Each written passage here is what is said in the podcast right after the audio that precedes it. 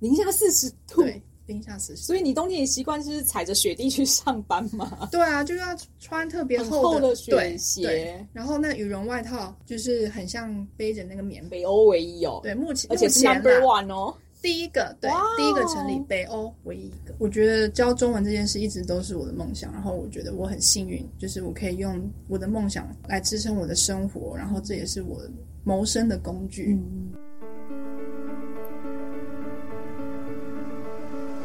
这里是职业女超人，Super Woman，Super Power，梦想无极限，大胆往前冲。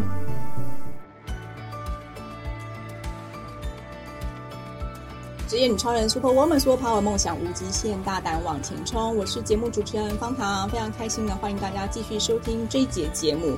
这一集呢，我特别邀请到瑞典台湾华语文学习中心的资深华语老师陈翊婷 Tizzy。目前，他除了是在瑞典当地的斯德哥尔摩的台湾华语文中心的学习中心的负责人，而且是 Tizzy 的中文乐教室的创办人。他的教学经验非常丰富，曾经到美国啊、英国求学和工作，长期在海外的工作经历让我真的非常羡慕，也非常好奇他是如何选择到海外经营自己的生活和工作。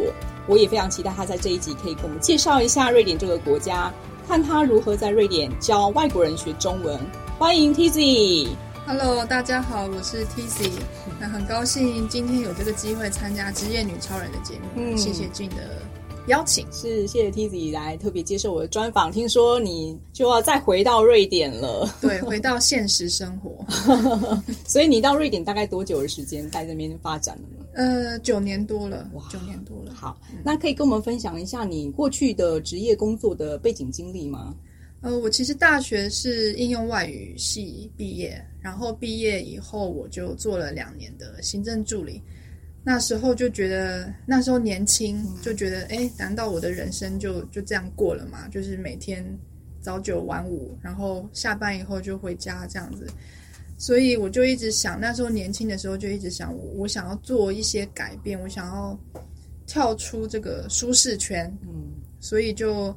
开始去找一些能够让我有机会出国体验的工作机会，所以就看到有呃华语师资培训班，那就去上课。那上完课也考到呃华语师资证照，后来就自己开始投一些，比如台湾当地的华语中心的教学工作机会啊，就这样一一路上这样慢慢累积自己的教学经历。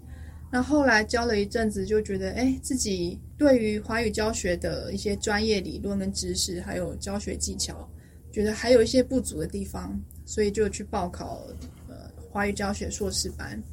啊，那时候就看到教育部有一些呃外派的计划，就是可以到国外去呃教中文，所以我就利用这个机会，就开始去投一些履我自己的一些教学履历啊。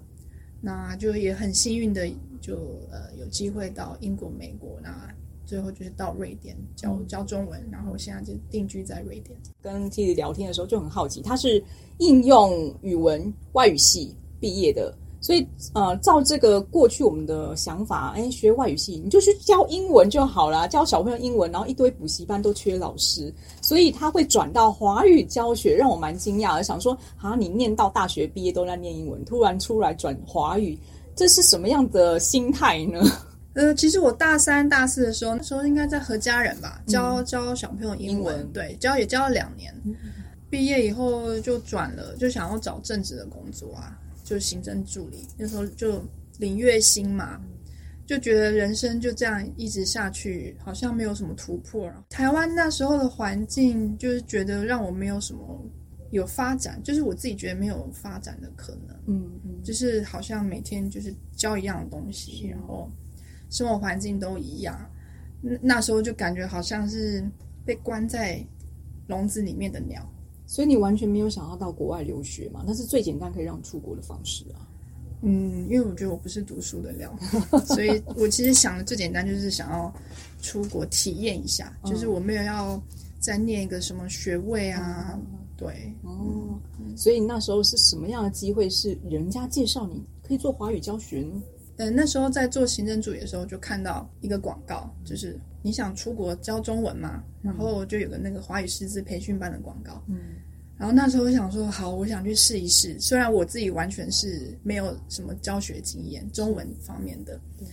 那后来上完培训班，然后也也很幸运的，我那时候的老师就带我进中研院教，呃，国那时候是来自不同国家的一些几位博士生，就那时候是我第一次开始教中文，然后上台教的第一次，我就是很紧张，嗯，因为我以前完全没有教过大人，顶多就是儿美这样子。然后教完第一堂课，老师我老师就在台下看我，然后他就跟我说。我觉得你很有潜力，就是给我好可怕哦！你是说那十五个都是外国人吗？对，对，然后都是博士生，都是成人，然后你自己的老师还在下面听你教，对。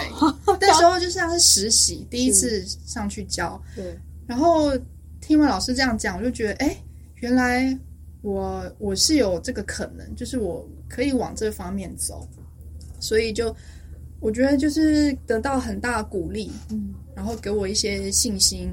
所以那时候我就开始期待每一次上课，然后教课教外国人中文，然后再加上这些。那时候我年轻，然后那时候博士生就是我们年纪也差不多，是。所以就上完课就不是像是老师跟学生的关系，就是就像到现在我还是对，就是之后就保持联系这样。就是我开始发觉，哎，我蛮喜欢跟不同国家的人。交朋友就是有，因为文化背景不一样。嗯，可是那时候你有出国经验吗？那时候完全没有，没有，你自己都没有出国留学，呃，就是旅游之类都没有，没有到欧美那么远，就是东南亚、日本那还 OK，有有对有对，对。所以对你来讲，欧美国家外国人这件事应该是有点小陌生。对，因为就是像日韩啊、东南亚，就是亚洲的文文化还是有一些类似嘛。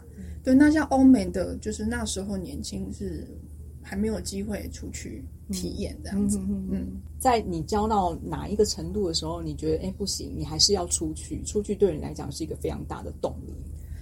就是我一开始报考呃师培班的时候，我的目标，我未来的目标就是我想要出国体验一下，嗯，就是可以一边旅行，然后可以一边用我的母语就是中文工作。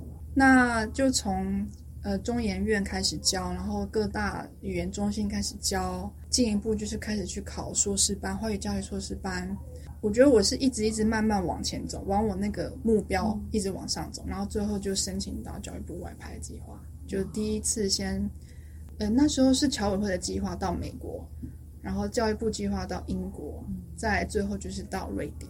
哇，好优秀哦！因为你知道，在国家的政策，不管是侨委会啊、教育部啊，外派人员的条件跟资质都要非常优秀，要么就是硕博士毕业，要么就是要有专精在某个领域的专长。所以 Tizzy 他能够获得三国的验证，然后都争取到这样的名额，可能是因为里面我年纪最大吧，就最大啊，真的吗？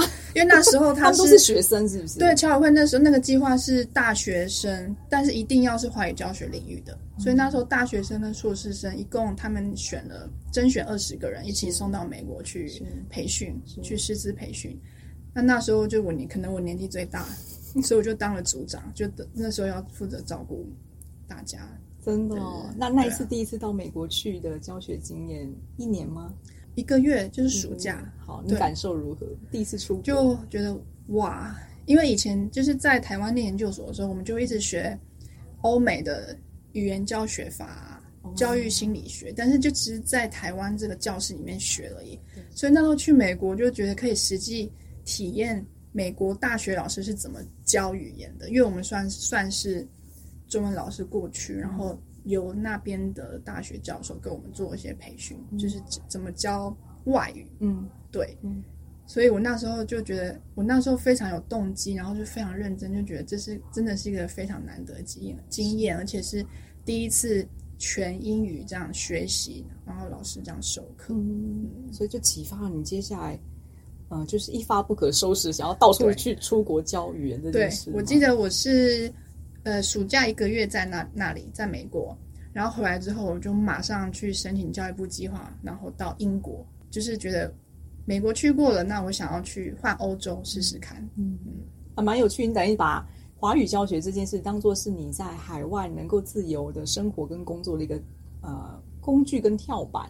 你找到一个很好的机会，嗯，可是这也是你争取来的，很很不容易耶。我觉得，我觉得就是一开始我这个算是我的梦梦想，嗯，还有我的目标，嗯，我就是想要在我年轻的时候可以体验一些不一样的东西，就想要做一些改变，嗯，所以就是有这个给我这个动力去一直往前走。是是，到现在还是吗？你现在后有有，也不是说后悔啦，你回顾应该有将近快十年了，你开始投入这个领域，真的一直在这一条路上走，你有后悔过你的选择吗？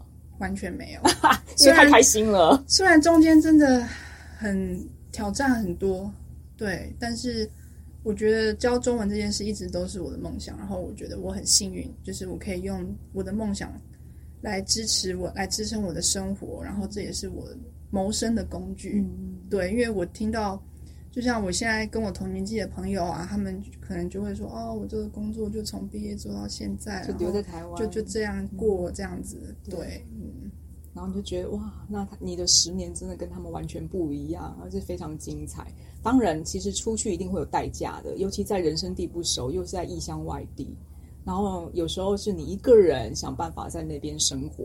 九年前到瑞典，当初是什么样的机会让你争取到这样的到北欧？哎，我们都很难想象瑞典到底是一个什么样的国家？你怎么会想要到那边去教中文？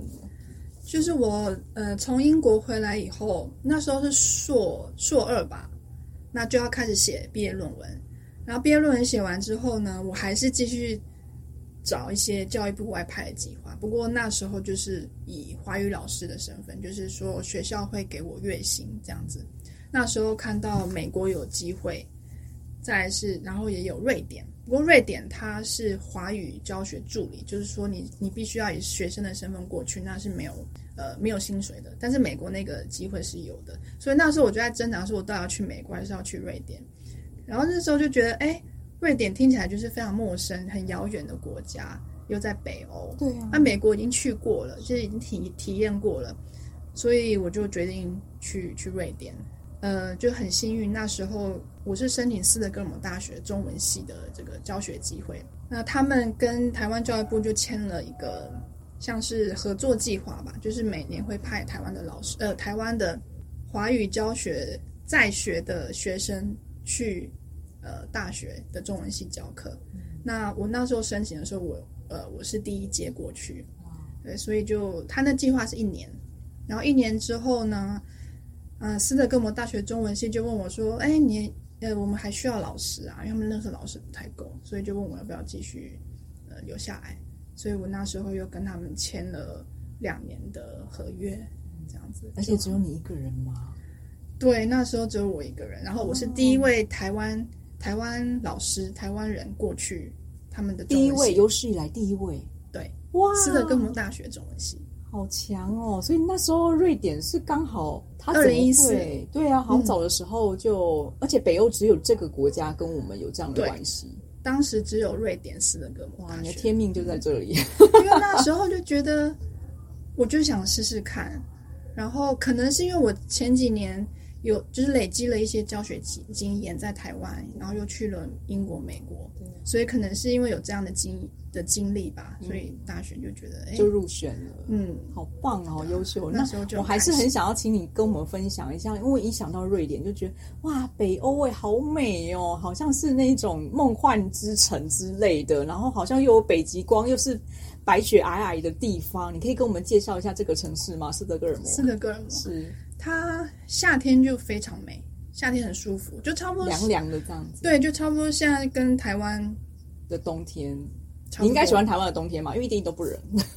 台湾的冬天比较湿冷，对对，湿冷。嗯嗯，夏他们夏天的气温都差不多二十五度上下啊，那个我们夏天差不多了，也不会很热啊，还好吧？对，秋天的感觉啦。对，嗯，然后然后他们也也有三十到三十度，但但是可能就一两天。嗯。然后呃，日照时间也很长，所以你夏天去的话，你就会觉得，哎。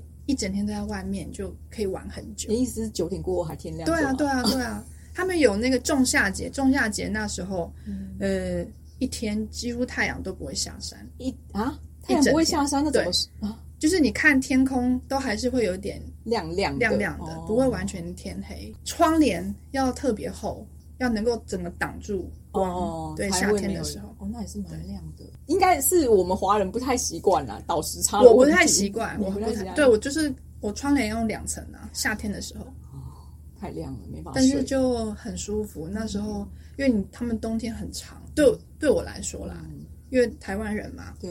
那对我来说，瑞典冬天到半年，然后你半年就想很冷，然后每天都关在家里，所以夏天的时候，对。夏天的时候，你就会一直想要待在外面，就是心情就变得很很舒畅，就会觉得很舒服。他们只有那感觉，他们只有夏天跟冬天两个极端的天气的感觉，就没有中间过渡的样子。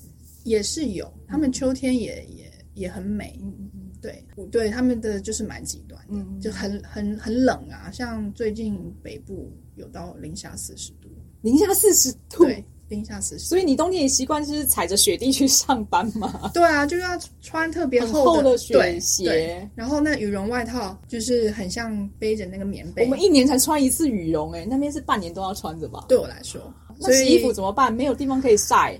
哦，他们都用烘衣机哦，嗯，所以也没有在习惯夏天的时候拿衣服出来晒太阳。没有，没有，只有华人才会做对做这种事。所以我现在都冬天回台湾。因为因为觉得太冷，然后又很黑，回来台湾晒太阳好了。对对对，真的真的好棒了。嗯、所以我听说斯德哥尔摩是北欧的威尼斯，我看那个网络上介绍，它有点像是台湾的基隆啊，或是淡水啊，巴黎靠海的。海对，嗯嗯、那你在那边生活这么久，你觉得它这个城市的就是你感受如何呢？为什么是你喜欢的地方？因为我台北人，小时候就在台北长大。嗯。然后第一次去那里就觉得，哎，他们好像很重视生活品质，就是他们生活步调很慢。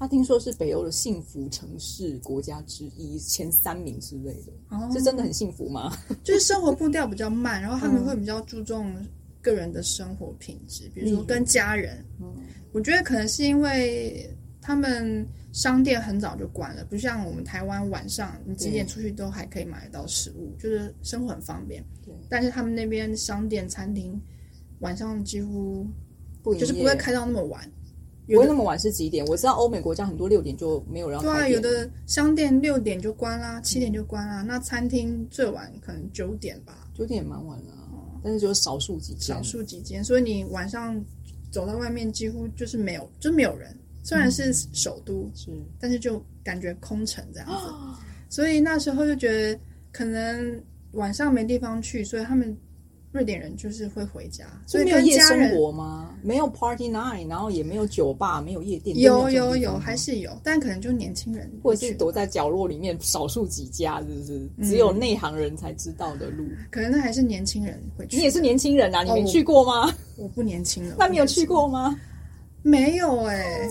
对啊，我我应该，但不行，应该去体验一下。对，你要告诉我们到底那边夜生活。不过我是蛮喜欢去听那个音乐酒吧、爵士酒吧，我会去。哦，不错，那也算是夜生活之一啊。就是，但是就是酒吧会开的比较晚。但是跟台湾比起来，他们那边的夜生活就是没有那么没有那么没有那么的绚丽啦，就是好像还蛮单纯简单，就喝喝小酒，听听音乐。对对，所以我就觉得。他们对自己，他们也不会想说，哦，我我工作没做完，我回家要加班，啊，回去周末还要加班，对，就是不会习惯，也不也也很排斥这种事吧。我觉得他们跟他们会比较重视跟家人之间的关系，真的。然后生活步调比较慢，像如果你夏天去去的话，你就会发现路上几乎都是观光客，瑞典人很少，因为他们都去放假了。那他们都去哪里？就可能去欧洲其他国家，啊，就是外国人来瑞典度假，然后瑞典人自己跑去别国度假。对，对 就他们夏天就是不会，就是如果你有事情，你你有事情要去他们的政府机关要办事，去医院什么的，他们效率会非常慢，因为大家都去放假了。哦，真的，哦，还不管说有没有人手够不够。嗯，所以我就觉得他们工作跟生活分得蛮清楚的，就是说，哎，我这个时候放假就是。我知道，我知道，我还听说一一种，就是有一个笑话，就是欧洲的国家，不管哪一国，我听欧洲的国家的老板啊，对于那个员工啊，如果还在加班这件事情，他们非常生气，他们还甚至会说：“我付钱给你去约会，好不好？” 真的吗？就是有一些欧洲的老板，他们很在意这个员工的呃，就是日常生活有没有是嗯真的在过生活的，对不是为了工作付出他所有的时间。他们不提倡这种事情。对，像我就是开学校以来，就真的挑战很多，压力很大。然后我就真的收到两边不同的声音。第一个是我瑞典朋友，他就说：“你回台湾，就是我现在在台湾，我就当做是回来放松休息。”他说：“你回台湾，那你就好好休息啊，你放松啊，你在瑞典这么生活这么压力这么大，这么辛苦，好好放松，跟家人在一起。嗯”但是我这边的台湾朋友就会说：“哦，你你现在还年轻，你就是要冲，就是要工作这样子。”就两边完全就是不同的文化。的确，的确。嗯、那那所以你下面有聘用瑞典人当啊、呃、员工，然后还有华人当员工。嗯，有。我现在请一位瑞典人帮我做翻译。所以你你这样比较下来，他们的工作态度有什么不一样？我那位瑞典员工，他算是朋友吧。然后我只是需要他，呃，需要他帮我做翻译的时候，我就请他帮我看。就是其实不是很。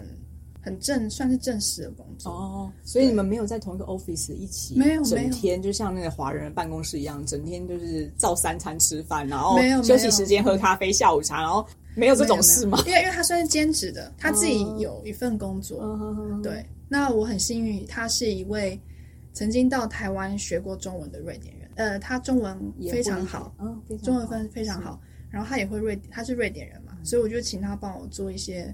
中文到瑞典语的翻译啊，这样子。嗯。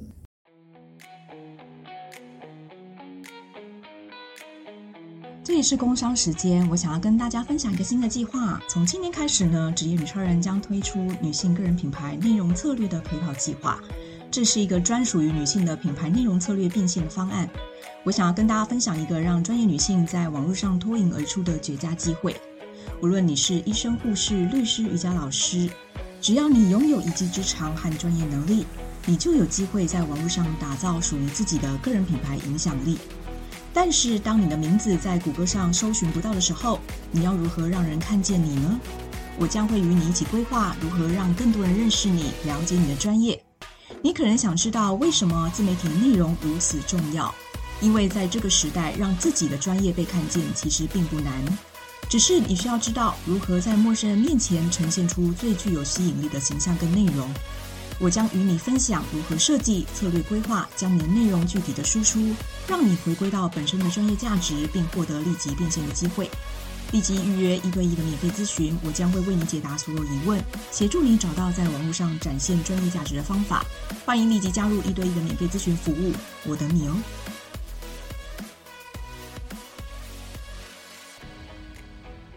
像我们提到，你最后为什么会选择斯德哥尔摩定居哦？是定居九年哦，而且在那边发展你自己的事业。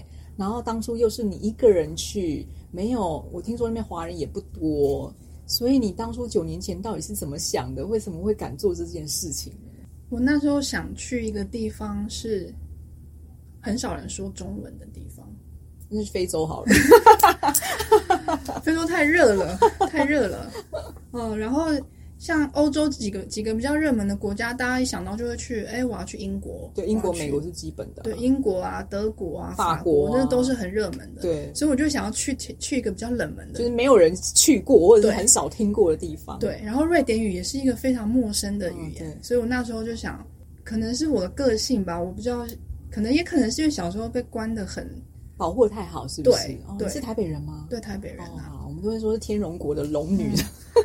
所以我那时候就觉得，我想要飞出去，是，然后到一个陌生的地方，嗯、然后我也不怕寂寞，不怕寂寞，所以你不怕寂寞。你在那边一个人的时候是怎么过？我一个人，因为我自己很喜欢摄影，所以我那时候一个人，就是不用工作的时候，我就会去带相机，然后去、嗯、去到处拍照，对，就是去走啊，去逛，去走那个城市，然后去拍照，然后我就觉得，然后累了以后呢，就去酒吧听听音音乐啊，喝一点小酒。那时候一个人就觉得。就好棒！我可以跟你聊瑞典的男人吗？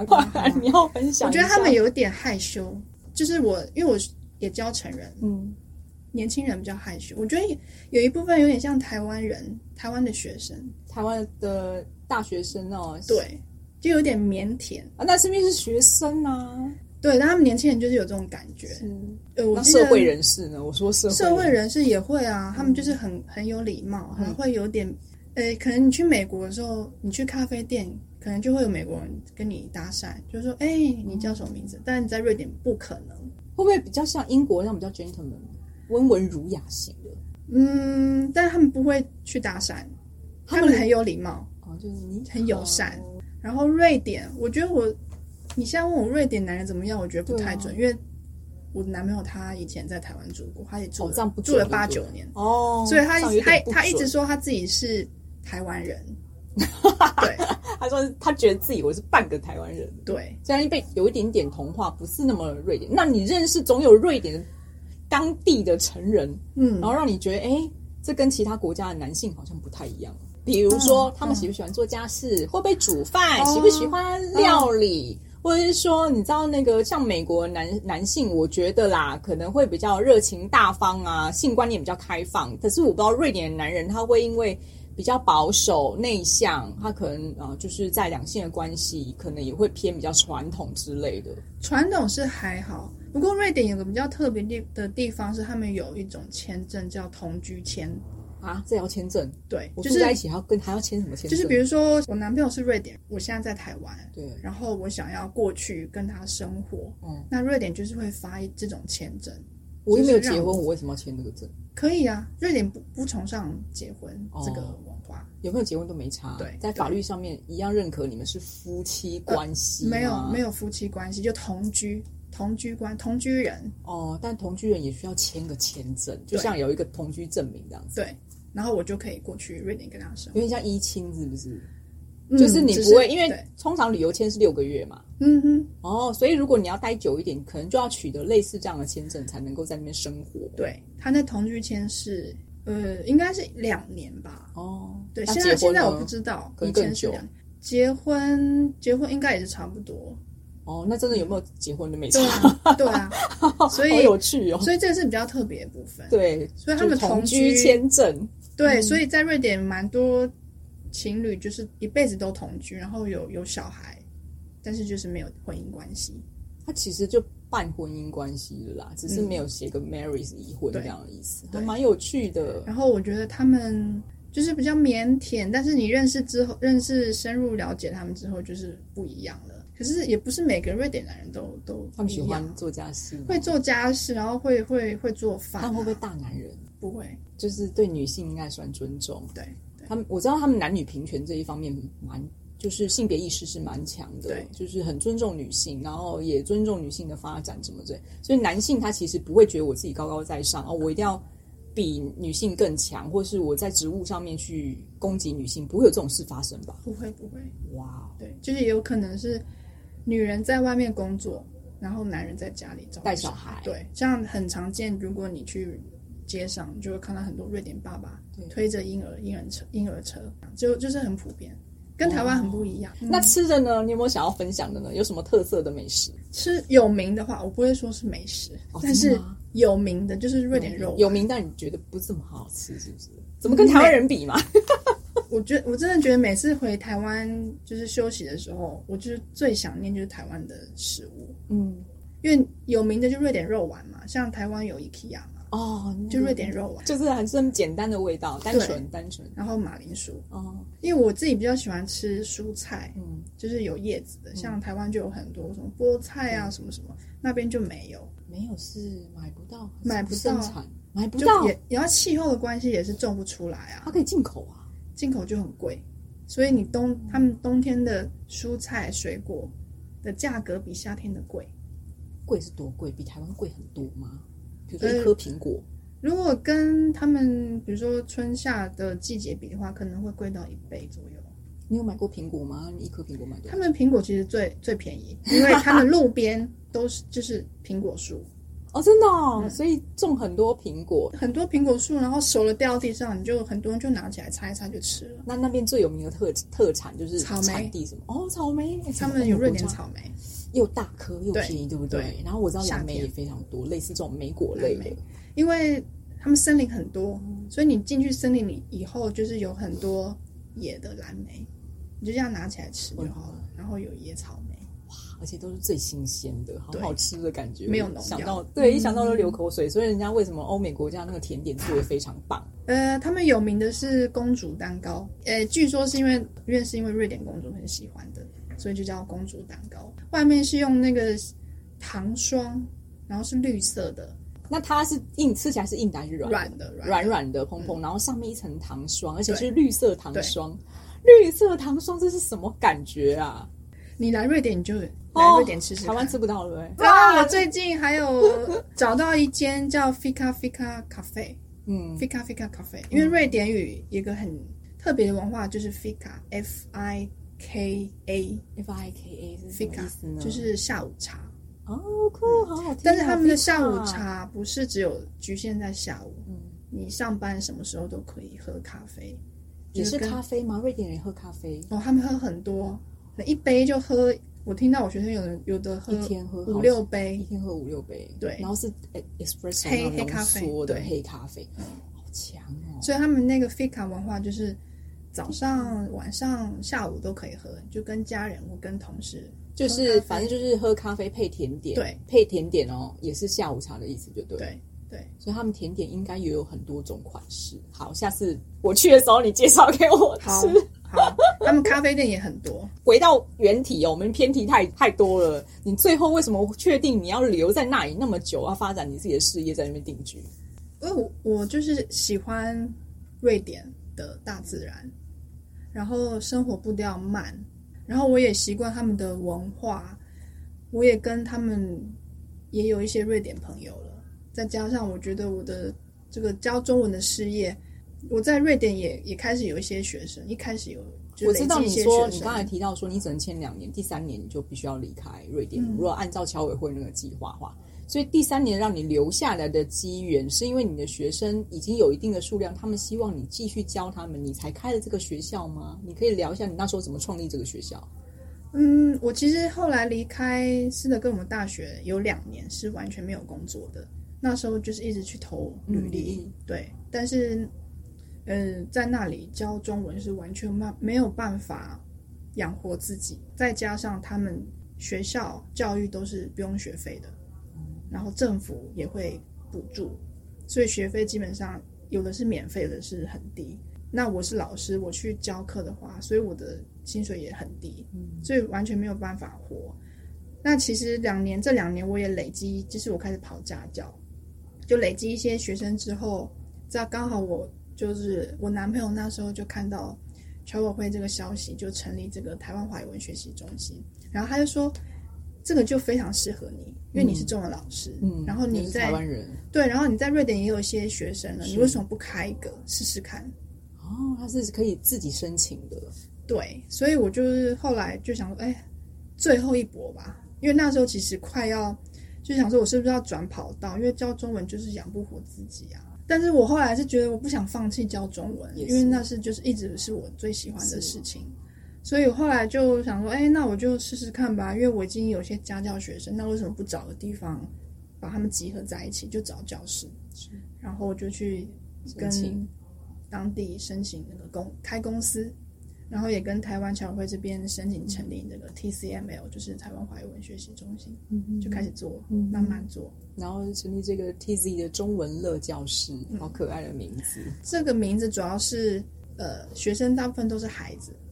哦，大部分都是小小朋友，都是小孩子，因为有个中文乐，我就希望家长或小孩来这个地方来我学校，就就是很想到学中文，对，就是学到学中文是快乐的，对。那 TCML 台湾华语文学习中心主要是成人成人学生，所以是在同一个点，然后做两个不同单位的教学，对，就是教学对象不一样，但是在同一个地方，它只是可以住住记申请是。瑞典的台湾华语文中心这个名称就对了。呃，在瑞典当地，我是申请的是 TC 的中文乐教室，对这个名字，这是民间企业的名称。嗯，对。然后你申报给侨委会的时候，必就是变成它是在瑞典唯一的一个华台湾华语文中心，嗯，也是北欧，北欧，北欧唯一哦。对，目前而且是 number one 哦，第一个，对，第一个成立北欧是，呃，目前是第一个，然后也是唯一一个。我真的觉得你就天选之人。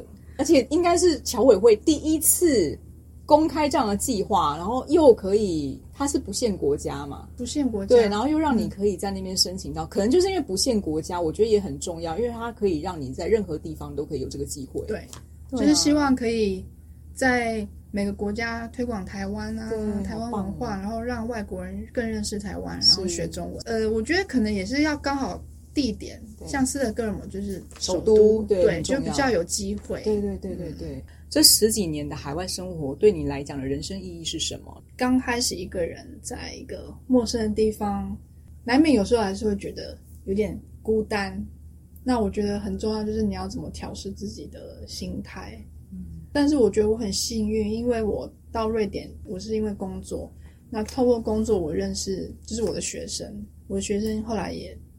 变成我的朋友，朋友嗯，像我们都还就是现在还会再继续联络。那我很感激，就是这些瑞典朋友，他们的他们很信任我。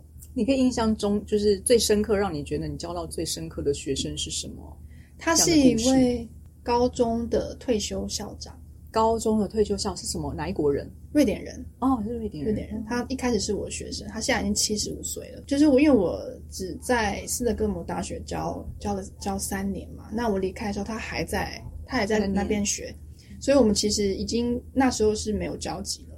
但是后来我们又又重新联系，虽然我们年年龄有差距，但是我就觉得跟他相处，我觉得很舒服，嗯、就有点像爷爷的感觉。然后他因为自己年纪大了，所以他也会有时候会出国啊，那他的房子就需要有人照顾，所以他居然就是请我去住他家，然后帮他照顾他的房子，就是他自己的私人的房子，然后三层楼，有人住吗？没有人住，他只是问我说：“哎，我要出国一段时间，时间半年，你可不可以来住我家？”怎么这么好啊？对，我觉得这个是需要一定的信任，你不会让一个陌生人去住你家，而且才住半年。对对对，对。所以我那时候就是觉得很感激，然后就是谢谢他的信任这样。然后我现在也交了一个一个女孩，台湾呃，应该说是她是被领养到瑞典的台湾女孩，呃，现在十二岁，但是我们是六岁，她六岁的时候我们认识，所以差不多五六年了。嗯，我跟她的瑞典爸爸就一直在保持联系，然后她爸爸也一直想要。呃，希望他女儿的中文不要忘记，因为这个女孩她的中文其实蛮好的。她是 baby 的时候就被领养过去的，她六岁的时候被领养到瑞典。哦，所以她六岁以前还记得中文的那个东西啦。对，她爸爸好有心哦。对，真的，像这次我回台湾，她爸爸已经是第二年了，就连就是连续两年带这个女孩回台湾，就是为了希望给她有那个中文的环境。然后呃，我们就一直保持联系嘛。后来去年，他爸爸就说：“哎，我们呃，就是我的家族有个房子，已经一两百年了，都是他们家族自己盖的私人的房子。嗯、然后就说：哎，如果你夏天想想来玩的话，欢迎你来住我们家，就免费让你去度假这样子。对，这个也是信任呐、啊，就是一个陌，你不会让一个陌生人去住你你家一两百年的老房子，那个家族的历史啊，什么什么的。所以我就觉得。”真的是只有在瑞典，我才有机会去认识这些不同背景的人，然后跟他们当朋友，然后这样信任、这样支持。就是我开学校，他们也是很支持我。然后如果在台湾的话，我觉得我好像没有这个有这个机会有这样的体验。我觉得在海外生活很有一个很关键性的一点，就是我们要懂得 open mind，就是是开放的心态，因为。有些人其实我，我就我知道有些朋友了，他没有办法在海外生活，是因为他很纠结于他自己的环生活环境啊，嗯、或者他的一些什么呃呃各方面的习惯啊，一样要符合台湾文化或华人文化，然后他们就觉得啊，外国人的东西他不适应啊，不喜欢啊，然后也不愿意跟当地人做朋友，可能会有这样的局限啦。所以我觉得你很棒的是，你至少出去也没有把自己是。啊、呃，就是封闭在你自己的世界。有有一些人，比如说我害怕的话，其实我是不敢跟当地人交朋友，就觉得嗯，我不好意思啊，哎不敢开口啊，嗯、然后只找华人交朋友。所以在国外有很多的是华人小圈圈，就自己当就是自己人抱在一起，然后就是自己开心就好，然后完全就是跟那边当地人是各成各派。嗯，瑞典也会有这样的小圈圈吗？有，瑞典其实接受蛮多移民的。所以我听到有些地区，他们当地的，比如说移民就会自己组成一个小群，像穆斯林啊，哦、他们就会不太会有一些不太会想要融入瑞典的社会，所以什么样的人都有。也是啊，也是。嗯、但是毕竟我们是一个人出去的时候，总要真的入境随俗这件事很重要，嗯、然后也要尊重人家当地的文化。对你，你不喜欢那是你自己要去调试的。可是别人的人家的生活就是这样，你总不能勉强人家半夜要开 Seven Eleven 给你去喝、对啊、吃小吃，然后喝酒什么之类的，人家就不开啊！你能怎样？嗯、你也找不到 Seven Eleven 啊，嗯、因为他们可能晚上也没有习惯要去消费吧。不过现在越来越多。嗯，珍珠奶茶店啊，真的在斯德哥尔摩就变成一种流行了。我办过活动啊，就教他们怎么做珍珠珍珠奶茶，从零开始磨呃做粉圆啊，这样子调调奶茶，好棒哦，好有趣。就是我开学校也是希望大家不是只是来学中文，也是学台湾的文化，所以我就一直希望，就是我的教室布置，我就是想要加入很多台湾元素。嗯，像我有那个珍珠奶茶的玩偶。就那就那个，你应该这一次回去会大包小包了吧？因为把很多台湾的东西带回去给你的学生们。我每次回台湾就是，你下次要办带他们来台湾玩呢？有，其实哦，对，现在算是今年二零二四年，嗯，夏天就是我正我现在正在筹办，对，游学团哇，想要带他们到高雄，因为其实里面有几位学生台北去过了。所以他们想要去别的城市看看，也是台湾很多地方都还值得一去再去，不一定每天每年都来台北一零一。想要体验不一样的城市啊，真的很棒很棒。嗯、所以 Tizzy 最后我想要问你哦，回去到斯德哥尔摩了，然后一去可能就是一年之后才有办法再回来。那接下来这几年，你有想说有一些新的人生的计划跟挑战可以跟我们分享吗？哦，我希望我的公司，应该说我的学校，可以更稳定的。发展，然后让我有机会去怎么说？去发展其他的道人生道路吧，比如说生小孩吧。因为现在我现在面临一个瓶颈，就是我的学校才刚开始，今呃是去年才刚成立嘛，呃现在是第三年，呃师资一直是一个问题啊，中文老师找不到，找不到原因是你在台湾这边没有人愿意过去，还是当地你找不到适合的？比如说你教的学生也可以教啊，都有。都有，因为我的学校大部分都周末的时间。那其实很多当地人，如果自己已经有正职工作，他们周末就不会想要在哦，对他们不不会想要加班啊，或者赚钱，或者想要周末就想要跟家人在一起休息啊。所以师资一直是一个问题。所以我现在其实是大部分的课都是我自己教，嗯，从星期一到星期天。因为我看到你网站上有两三个学生老师啊，还蛮对，但是都是兼职的，他们是当住在当地的，对对哦，那他也有其他正职工作，对不对？